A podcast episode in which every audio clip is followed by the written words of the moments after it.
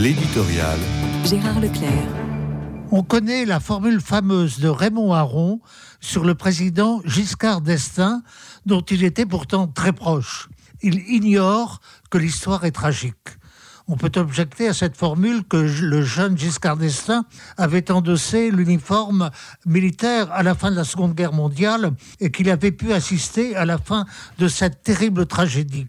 Mais il est vrai aussi que son septennat se déroulera dans une Europe en paix et qu'avec la fin de ce qu'on a appelé les guerres coloniales, de nouvelles générations ont pu croire à un monde nouveau, sans bruit de bottes. La fin de l'Empire soviétique ne pouvait que renforcer ce sentiment d'un passage d'une histoire à l'autre.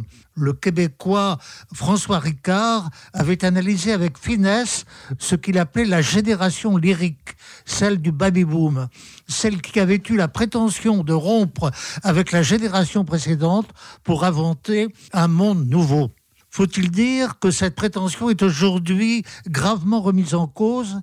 Car la guerre a refait son apparition avec le conflit en Ukraine, mais aussi avec le sort réservé à nos malheureux frères arméniens, et puis avec ce qui se passe aujourd'hui en Israël et à Gaza, avec les dimensions internationales de la question israélo-palestinienne. Notre territoire national est aussi touché. Le drame qui s'est produit à Arras avec l'assassinat du professeur Dominique Bernard ne saurait être considéré comme un fait isolé.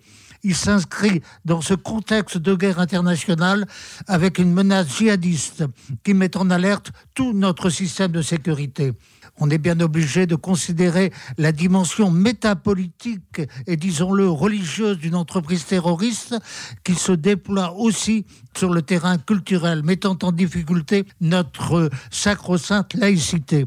Il y a quelques années, un essayiste avait publié un ouvrage qui trouve aujourd'hui sa triste actualité, Le bel avenir de la guerre.